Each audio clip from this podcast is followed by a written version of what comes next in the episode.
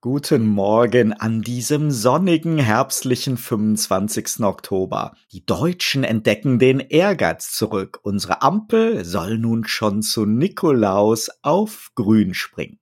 Oliver, nettes Wortspiel, aber für dich als Sozialdemokrat müsste sie natürlich auf Rot springen. Und unser nächster Finanzminister Christian Lindner ist sicher für eine gelbe Welle. Ach, seien wir doch einfach generös. Es geht doch um mehr, um etwas Größeres als um Parteiinteressen. Es geht um den Aufbruch in eine wunderbare digitale und klimafreundliche Zukunft, sozusagen um das Gegenteil von 16 Jahren Angela Merkel. Ja, die arme Angela, der Stillstand soll jetzt einer Dynamik sondergleichen wirklich weichen. Jetzt wollen ihr die neuen Ampelbuddies nicht nur Ehre und Erbe nehmen, sondern auch den Rekord der längsten deutschen Kanzlerschaft. Wenn Scholz, Lindner, Baerbock und Habeck weiter so auf Schmusekurs sitzen, bleibt der Altkanzler Helmut Kohl weiter das Maß aller Dinge. Oh ja, wobei sich Merkel und Kohl in Sachen Aussitzen wenig gegeben haben, aber wer weiß, vielleicht gibt Annalena Baerbock ja dieses Mal den Lindner und legt in der Nikolausnacht einen selbstgebastelten Brief mit keine Zulassung für Nord Stream 2 in Olaf Stiefel. Sie hat ja anscheinend irgendwo ein Verschwörungsvideo auf YouTube gesehen, dass Putin uns mit Nichtbelieferung von Erdgas erpresst.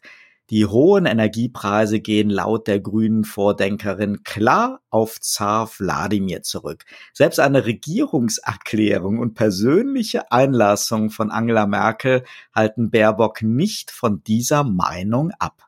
Ja, die scheint da wirklich sehr gefestigt zu sein und da ist ihr entsprechender Kollege Robert Habeck schon wesentlich lockerer, insbesondere wenn es um sein eigenes Herzensprojekt Tempo 130 geht. Oh ja, ein eindeutiges humoreskes Highlight dieses Fernsehjahrs war, wie Habeck vor wenigen Tagen bei Markus Lanz erklären wollte, warum Tempo 130 schon in den Sondierungsgesprächen von der FDP abgeräumt worden ist. Er hat sich dabei nicht nur mit Worten, sondern auch körperlich im Studiosessel gewunden wie ein asiatischer Schlangenmensch. Fazit, es ging um Größeres. Ja, das scheint ja unser Motto für die heutige Episode zu werden. Irgendwie habe ich das in den letzten Tagen und Wochen ziemlich oft gehört. Ja, dieses Es geht um Größeres ist ja der rote Faden aller Aktivisten und all derjenigen, die zur Rettung der korrekten Haltung der Meinung sind, dass man es bei der Anklage von Tätern und ungeliebten Menschen nicht so genau mit den justiziablen Fakten nehmen muss. Und natürlich das Motto auch der großen Krieger wie dem gerade verstorbenen Colin Powell, Sie alle berufen sich oder haben sich berufen auf dieses höhere Ziel, bei dem Fakten, Beweise und juristische Detailliebe nur stören können. Oh ja, da spricht der Jurist jetzt bei dir. Du klingst ein wenig verstimmt und auch mit Recht. Aber in dem Fall geht es ja nicht nur, dass der Vier-Sterne-General und ehemalige Außenminister Powell wieder besseren Wissens Fakten beiseite gefegt hat und erfundene Beweise vorgelegt hat damals vor seiner klassischen Rede vor der UN-Generalversammlung, um das große Ziel, den Krieg gegen den Terror und die ganzen Nebenziele wie den Regime Change in Irak zu erweitern.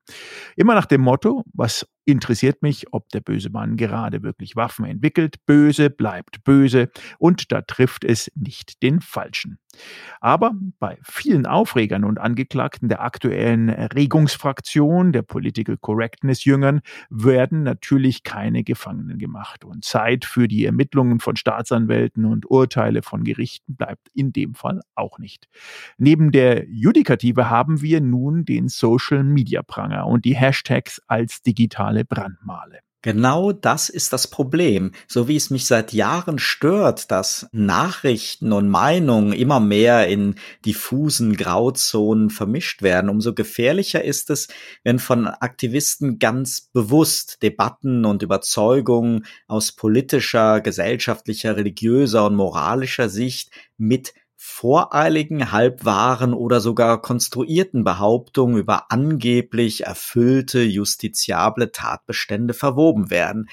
Dabei wird auch vor Falschaussagen, vor Täuschen von Straftaten und bewussten Falschbeschuldigungen nicht zurückgeschreckt, immer im Dienste der größeren Sache, des wichtigen Anliegens. Manchmal passiert dies auch unbewusst, wenn man sich sehr, sehr mit einem Anliegen identifiziert und beschäftigt. Psychologen können da ein Lied von singen. Das Problem ist meist, dass dieses große, hehre Ziel auch oft ein wichtiges ist und es auch richtig ist, sich dafür einzusetzen. Es kommt halt nur auf die Wahl der Mittel an. Lügen, Vortäuschung von Straftaten, Falschbeschuldigung oder soziale Pranger über Internetpost sind zwar on vogue, aber selten eine gute Idee. Vielmehr kann dies massiv der Glaubwürdigkeit von echten Opfern schaden, die gesellschaftliche Spaltung noch weiter befördern und das ohnehin wenig ausgeprägte Wissen um ja das gesetzliche Fundament unserer Gemeinschaft weiter mit juristischem Halbwissen und Fake News verwässern. Dein Wort in den Ohren der Aktivistinnen und Aktivisten. Hast du entsprechend da ein paar aktuelle Beispiele für unsere Hörerinnen und Hörer? Denn mir fallen da gerade die viel diskutierten Fälle rund um den Sänger Gil Ofarim und den Ex-Bild-Chefredakteur Julian Reichelt ein. Oh ja, da nennst du natürlich zwei aktuelle Fälle, die besonders polarisieren und man muss da auch besonders bewusst die Worte wählen, um nicht direkt missverstanden zu werden. Mir geht es da auch jetzt nicht primär um die heiß diskutierte Frage, was an den Vorwürfen dran ist, ob Gil Ofarim im Westin Hotel Leipzig von Herrn W., wie er ihn nennt, antisemitisch beleidigt worden ist und ob Julian Reichelt die Grenze einvernehmlicher Beziehungen mit erwachsenen Kolleginnen überschritten und seine Hierarchierolle ausgenutzt hat. Da gibt es oft eine große Diskrepanz zwischen der Justiziabilität und Beweislage auf der einen und dem Empfinden von Betroffenen und der interessierten Öffentlichkeit auf der anderen Seite. Es fehlt uns sicher allen ja an der Fantasie, warum ein erfolgreicher Sänger so einen Vorwurf erfinden sollte und warum Frauen die Bewertung einer Beziehung von gewollt zu genötigt ändern sollten. Insofern ist es erst einmal ein hoher gesellschaftlicher Wert, glaube ich, ein offenes Ohr und Empathie für vermeintliche Opfer zu haben. Das Problem ist aber dann, dass dieses offene Ohr sich nicht selbstverständlich auf dem rechtsstaatlichen Wege fortsetzt, sondern wir eine immer größere Schere zwischen den oft sehr, sehr langwierigen und bürokratischen Ermittlungen der zuständigen Behörden und den oft blitzschnellen, lawinenartigen Shitstorms und Anklagekampagnen im Internet sehen. Ja, aber genau diese Shitstorms und Kampagnen sind ja mittlerweile die Norm, die tägliche Norm, egal wer sie lostritt. Ja, und auch Gil Ofarim hat selber diesen Weg gewählt. Ganz bewusst, sogar nach einer durch den Facebook-Ausfall erzwungenen vollen Nacht. Er wollte keine Beschwerde beim Hotel oder Anzeige bei der Polizei abwarten. Er spürte, wie er sagt, etwas Größeres, wollte Öffentlichkeit. Ob er dabei die Wahrheit, die Fakten im Sinne der Sache ein wenig oder vollständig erweitert oder verbogen hat, wird nun diskutiert, denn es gibt einige Unstimmigkeiten. Und dennoch ist ja sein Thema latent vorhandener Antisemitismus natürlich ein sehr, sehr wichtiges Thema. Aber es ist zumindest aus Juristensicht halt eben nicht egal, wie Ofarim letztens sehr genervt geäußert hat, ob seine geschilderten Erlebnisse so oder nur so ähnlich oder vielleicht zwar öfters, aber nicht an dem Tag im Westen passiert sind. Diese vermeintliche Erbsenzählerei von uns Juristen verstehen Aktivisten halt oft nicht. Und auch Julian Reichelt, den ich hier weiß Gott nicht verteidigen will, wird gerade in der Debatte zum Sexmonster erhoben und das mit allen möglichen angeblichen Straftatbeständen verquickt, die vermutlich nach allen bekannten Details so nicht zutreffen. Der Mann hat wahrlich vieles auf dem Kerbholz. Schlechten Kampagnenjournalismus, eine grenzwertige toxische Betriebsatmosphäre von Macht und Angst und angeblich diverse Affären mit jungen Kolleginnen.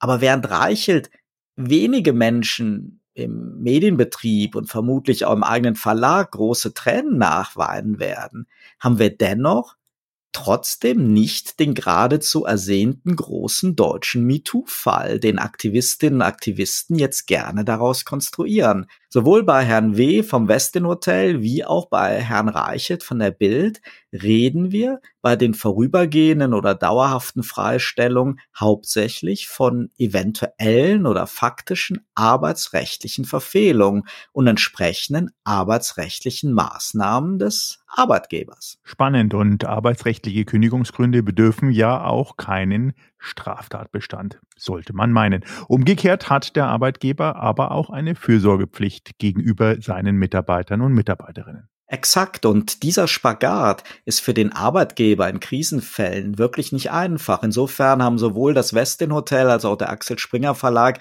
jeweils erst einmal Compliance-Anwälte eingeschaltet. Darunter geht es heutzutage anscheinend meist nicht mehr. Strafrechtlich ist das alles wesentlich komplexer als die Erregungskampagnen vermitteln. Und es gilt erst einmal die Unschuldsvermutung.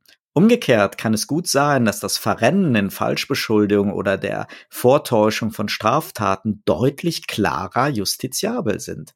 Mal so ganz theoretisch. In der Causa Ofarim könnte der subjektiv als antisemitische Beleidigung empfundene Spruch mit Packen Sie den Stern weg, sofern er so gefallen ist, zwar arbeitsrechtlich durchaus relevant, aber trotzdem nicht strafbewehrt sein. Umgekehrt aber ein konstruktiver Vorwurf im Namen der größeren Sache sehr wohl. Aber auch da genügt meist nicht ein Social-Media-Video, sondern die Aussagen müssen schon gegenüber Behörden erfolgen. Erneut eine Schere zwischen der Internetöffentlichkeit und der Aktenlage. Ich würde mir einfach mehr Vertrauen in den Rechtsstaat und die Justiz wünschen und dafür muss diese aber natürlich auch beitragen. Ewig lange Ermittlungen sind für echte Opfer unerträglich und erzeugen eben genau so ein Vakuum, das dann jede Menge Raum für Internetgerüchte, Kampagnen und Social Media Pranger lässt. Das kann ich mir natürlich auch nur unterstützend vorstellen, aber die Realität im Hashtag-Zeitalter ist eine andere und du kannst schon froh sein, wenn deine Erklärungen der letzten Minuten nicht bewusst missbraucht werden. Hoffentlich nicht, aber du hast natürlich recht. Man musste nur letzten Donnerstag die Sendung vom geschätzten Kollegen Lanz zur Causa Reichelt sehen das war wahrlich nicht hilfreich, denn die völlig berechtigten und wichtigen Recherchen des Ippen-Investigativteams rund um Juliane Löffler und Daniel Dreppler wurden dort bunt mit der Ego-Show der selbsternannten Primärzeugin Caroline Rosales vermischt, die eher auf Ego- und Buchpromo-Trip unterwegs war. Und bei allem Respekt und auch Frau Rosales hat ein wichtiges Anliegen das war sicher nicht die vom ZDF angekündigte Wahrheit des Systems Julian Reichelt. Markus Land schien da auch nur halb begeistert zu sein. Man muss auch meines Erachtens vorsichtig sein, von der Seitenlinie im Schwung der Empörung Menschen zu Opfern zu machen, oft auch über deren Köpfe hinweg. Ofarim will als Prominenter sicher nicht als Opfer gesehen werden und bei Frauen passiert das ja sehr, sehr oft reflexartig. Es hilft ihnen aber nicht, wenn man in der moralischen Empörung über einen Ex-Chefredakteur, dessen Verhalten geeignet war, den Betriebsfrieden zu stören und ein toxisches Klima zu schaffen, erwachsene, selbstbewusste junge Frauen, Volontärinnen und Redakteurinnen zu Opfer zu degradieren. Man kann mit Fug und Recht ein solches Verhalten eines Chefs kritisieren und auch arbeitsrechtlich bewerten und fallweise sanktionieren. Aber aus einer freiwilligen Beziehung von zwei erwachsenen Menschen sollte man nicht im Eifer des Empörungsgeschäfts gleich Nötigung, Missbrauch oder Vergewaltigung machen. Und all das war die letzten in erregten Kommentaren zu lesen. Ich finde die Recherchen und Veröffentlichungen gerechtfertigt, aber wünsche mir einfach weniger Instrumentalisierung, mehr Faktentreue und klare Trennung von moralischen und strafrechtlichen Vorwürfen. Auch bei einem Julian Reichelt, der dies nun wirklich selber mit der Bild meist nicht für nötig befunden hat. Die Kolumnistin vom Spiegel, Bettina Gauss, hat dies diese Woche sehr schön auf den Punkt gebracht und hinterfragt, ob wir uns wirklich mit Vollgas in Richtung puritanischer Verhältnisse aus den USA treiben lassen wollen. Ja, bleibt, denke ich, als Fazit, Engagement und Idealismus für eine größere Sache, was auch immer das sein mag, sind ehrenwert, solange dafür nicht die Wahrheit verbogen oder juristische Vorwürfe konstruiert werden. Womit wir wieder bei Colin Powell werden, dem Großmeister der konstruierten Beweise. Okay, dann lass uns die damaligen Ereignisse, die zum Irakkrieg geführt haben, aufgreifen und ganz schnell in unsere heutige Episode einsteigen. Gleich geht's los. Bleiben Sie dran. Sie hören Turtle Zone Tiny Talks, den Debattenpodcast zum Zeitgeist mit Michael Gebert und Oliver Schwarz. Herzlich willkommen zur Episode 56 der Turtle Zone Tiny Talks. Ich bin Michael Giebert und zusammen mit meinem Co-Host Oliver Schwarz begrüße ich Sie auch diese Woche wieder zu einer neuen, frischen Zeitgeistdebatte. Servus Michael und auch von mir nochmal einen guten Morgen und ein Hallo an unsere Hörerinnen und Hörer. Ex-US-Außenminister Colin Powell ist heute unser Aufhänger und wir fragen in der Debatte, ob das große Ziel auch Lügen und Falschbeschuldigungen rechtfertigt. Michael, lass uns doch einmal in den Februar des Jahres 2003 zurückblicken, als der jüngst verstorbene Colin Powell den Irakkrieg von George W. Bush wieder besseren Wissens mit Fake-Beweisen begründet hat. Für Powell sicher eine deutlich schwierigere Entscheidung als für den irrlichternden Bush oder den Hardliner Donald Rumsfeld damals. Nur was hat Paul bloß dazu veranlasst? Ja, gute Frage. Wir gehen mal zurück. Mittwoch, 5. Februar 2003. Die Welt blickt gespannt auf die Sitzung des UN-Sicherheitsrats und der damalige US-Außenminister Colin Powell will der Staatengemeinschaft endlich Beweise dafür vorlegen, dass der Irak Massenvernichtungswaffen besitzt und an den neuen Programmen zu deren Herstellung auch arbeitet. Die Rüstungskontrollkommission der Vereinten Nationen unter der Leitung des Schweden Hans Blix damals sowie die Inspektoren der Internationalen Atomenergieorganisation in Wien haben sich in den kommenden Monaten, auch davor, entsprechend hinters Licht führen lassen durch Colin Powell. Warum? Die fehlenden Beweise, wie sich jetzt herausgestellt hat, vor vielen Jahren auch in der entsprechenden Aufarbeitung, waren fehlerhaft. Die waren konstruiert. Colin Powell hat in dem Fall einige Quellen genannt, die aus technischer Art wie abgehörte Telefongespräche, Satellitenfotos bestanden und andere Quellen über Menschen, die sozusagen das riskante ähm, und die in dem Fall auch atomrelevanten Faktenlage von Iran und Irak über die Geheimdienste an die USA herangetragen hat. Er hat angefangen damit, dass er sagt, lassen Sie uns zunächst eine Original-Tonaufnahme eines Gesprächs vorstellen, das meine Regierung aufgezeichnet hat im November letzten Jahres. Und in diesem Gespräch wurden anscheinend zwei Offiziere ähm, aufgenommen, ein Oberst und ein Brigadegeneral der irakischen Eliteeinheit.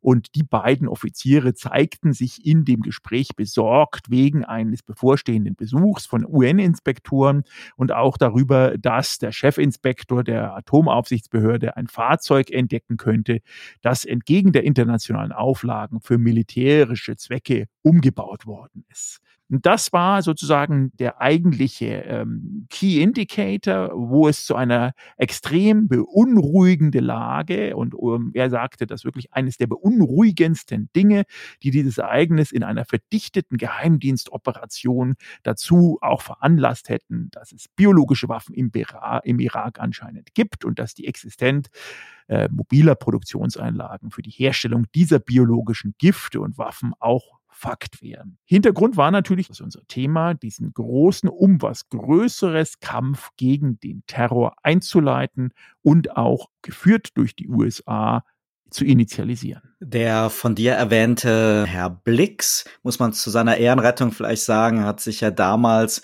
dann auch bis an die Grenze des Möglichen aus dem Fenster gelehnt und Herrn Paul, Herrn Bush und Herrn Ramsfeld auch widersprochen und auch die Inspektoren haben ja sehr deutlich gesagt, dass sie im Irak nichts gefunden haben. Nur da war es halt einfach schon zu spät. Die Maschinerie war am Laufen und die jüngere und ältere Geschichte ist ja voll von Lügen und erfundenen Beweisen, die zu Kriegen geführt haben oder ganz bewusst in die Welt gesetzt worden sind, um Kriege oder militärische Maßnahmen auszulösen oder zu rechtfertigen. Wir kennen dieses Phänomen Besonders aus den USA, da dort immer wieder nach Jahrzehnten Geheimdokumente über schmutzige Tricks und Kriegsstrategien veröffentlicht werden. Militärstrategen, Berater und Thinktanks entwickeln dabei immer wieder diese großen übergeordneten geopolitischen Ziele, die einhergehen mit dem Führungsanspruch in strategisch wichtigen Regionen und für deren Umsetzung jedes Mittel recht zu sein scheint. Von Falschbeschuldigungen über Liquidierung, vom Anzetteln von Bürgerkriegen bis hin zum Regime Change und natürlich militärische Intervention.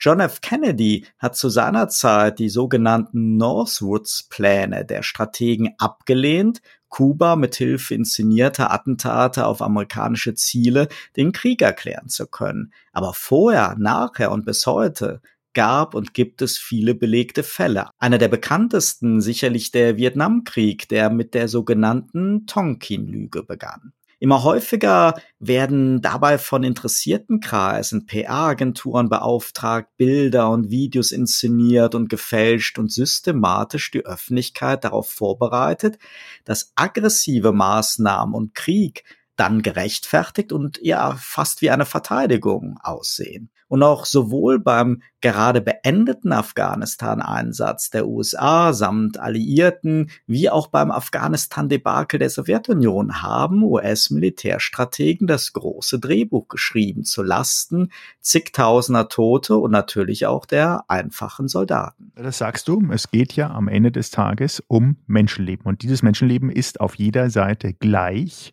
und ist natürlich auch, wenn es bedroht ist, auf jeder Seite gleich erschreckend. Wenn es darum geht, wenn Personengruppen, in dem Fall die Zivilbevölkerung, nicht nur bedroht ist, sondern auch stirbt. Und man hat hier, obwohl die Beweise für die Existenz von Waffenversicherungswaffen, die ja Paul an diesem Tag vorgelegt hatte und die als Begründung für die spätere Intervention hergehalten musste, darauf bestanden, diesen Irakkrieg in dem Fall später loszutreten. Obwohl man wusste, dass das Material von amerikanischen Geheimdiensten manipuliert worden ist und Tatsächlich wurde die Existenz von Massenvernichtungswaffen im Irak nie belegt. Und obwohl sich Paul 2005 persönlich für die Verbreitung dieser Lügen entschuldigte, wird das dem irakischen Volk, der Zerstörung im Land, das Aufrütteln der amerikanisch forcierten Systeme und natürlich auch das unendliche Leid, was der Zivilbevölkerung zugefügt wurde, was wir jetzt mit den entsprechenden Flüchtlingswellen erst anfänglich sehen und immer weiter auf uns zukommt, nie verschmerzen. Und auch eine persönliche Entschuldigung von einem Herrn Paul, und da bin ich ganz direkt, ja, interessiert in dem Fall keinen. Das ist in ein ganz klares Vergehen und würde ich schon sagen, Verbrechen gegenüber der Menschlichkeit. I feel bad about any loss of life on either side of a conflict. But it was a case where the intelligence information we were getting made it quite clear at the time we thought. And the CIA stuck with that assessment long after we didn't find anything. They still believe that their judgments at the time were correct. And uh, since we based our case on those judgments and what we were hearing from others, then the president made the decision, and I think at the time it was a justified decision based on what we knew. How the war was fought and whether it was fought correctly is another issue entirely. Gleich geht's weiter. Nach einem kurzen Sponsorenhinweis bleiben Sie bitte dran. Dieser Podcast wird Ihnen präsentiert von Visual Communications Experts. Wir bringen Sie auf Sendung. Video, Livestreaming, Webinare und Podcasts. Ihre Experten für Audio und Video in der Unternehmenskommunikation. Weitere Informationen unter www.visual-communications-experts.com schütteln ja immer den Kopf, wenn man die Liebe der amerikanischen Bürger zu Verschwörungstheorien sieht und die endlosen Stories in TV-Serien und Kinofilmen, die die Wahrheitstreue Washingtons in Frage stellen und Regierungen und Behörden so fast jede Schweinerei zur Erreichung strategischer Ziele unterstellen. Wenn man aber nur mal die historisch belegten Lügen betrachtet, erscheinen die Hollywood-Autoren mehr wie Chronisten. Lügen, Desinformation, Falschbeschuldigung, inszenierte Attentate, False Flag Aktionen, all das war und sind übliche Werkzeuge in außenpolitischen und militärischen Denkmustern. Du hast es eben anhand des Irakkriegs in Colin Powell beschrieben. Und sie sind leider erfolgreich. Nicht nur im Kalten Krieg, auch heute. Und da muss es uns nicht wundern, dass auch Aktivisten, die sich ja auf der guten Seite wählen, kräftig Anleihe an diesen Methoden nehmen. Lügen oder Manipulationen haben natürlich immer kurze Beine, aber leider nicht kurz genug. Leider verfangen sie immer wieder und werden auch zu schnell wieder vergessen. Das ist sicherlich überhaupt kein US-Problem alleine. Dort haben wir nur das Paradoxon, dass all das zwar immer wieder möglich ist, aber auch früher oder später dann offen thematisiert wird und wenn es auch Jahrzehnte später ist. Ein Rätsel bleibt mir nur, warum die immer gleichen Strategien trotzdem immer wieder verfangen und wo früher Propagandasender und Wochenschauen notwendig waren, lässt sich heute sehr schön die Erregungsmaschinerie im Internet aufheizen und benutzen und eine perfektionierte Unsitte der Embedded Journalist. Und es gilt im militärischen wie im zivilen eine Lüge, die ich möglichst oft wiederhole, entwickelt ihre eigene alternative Wahrheit. Für alle, in deren Weltbild dies perfekt reinpasst und vielleicht auch für diejenigen, die einfach verunsichert sind. Und ich glaube, die Leute oder die Personen draußen äh, verfallen dieser Aufgeklärtheit, die sie denken zu haben über Social Media und das Internet und sozusagen den Zugriff auf alle Daten zeitgleich, dass sie durch diese Aufgeklärtheit auch die reine Lehre erfahren können, dass sie selber zum Recherche Minister sozusagen ihrer eigenen Meinung werden. Und genau das Gegenteil ist ja erstaunlicherweise der Fall. Da, wo früher im Römischen Reich dem Konsul geglaubt wurde und ein, zwei, drei Personen es ausgereicht hatten, um die Lüge zur Wahrheit zu machen, wo es, wie du erwähnt hattest, in entsprechenden Regimen Propagandamedien wie Radio in dem letzten Jahrhundert gebraucht hat, um ganze Völker zu bewerten. So sind es heute unsere Medien, die wir jetzt bedienen. Der Mensch dahinter, die Person der Homo sapiens ist gleich geblieben und anscheinend genauso manipulierbar, obwohl er sich so aufgeklärt fühlt wie damals im Römischen Reich oder in anderen Regimen in vorchristlicher Zeit. Ich glaube, wir haben heute wirklich ein wichtiges Thema angerissen, das wir uns immer wieder bewusst machen müssen, wenn gerade wieder ein neuer Konflikt vor der Tür steht. Ja, wir freuen uns sehr, wie Sie das Ganze sehen, auf Ihre Meinung, auf Ihre Erfahrungen und natürlich auf ein Wiederhören nächsten Montag. Bis bald. Turtle Zone Tiny Talks, der Debattenpodcast mit Michael Gebert und Oliver Schwarz. Immer zum Wochenstart auf allen Podcast-Plattformen und auf turtlezone.de.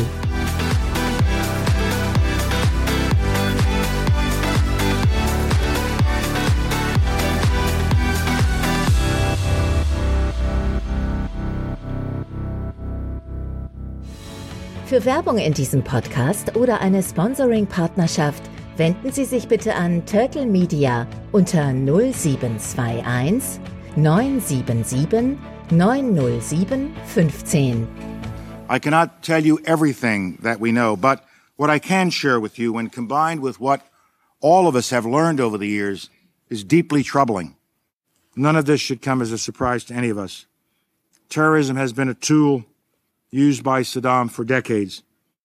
For Saddam Hussein, possession of the world's most deadly weapons is the ultimate trump card, the one he must hold to fulfill his ambition. We know that Saddam Hussein is determined to keep his weapons of mass destruction. He's determined to make more.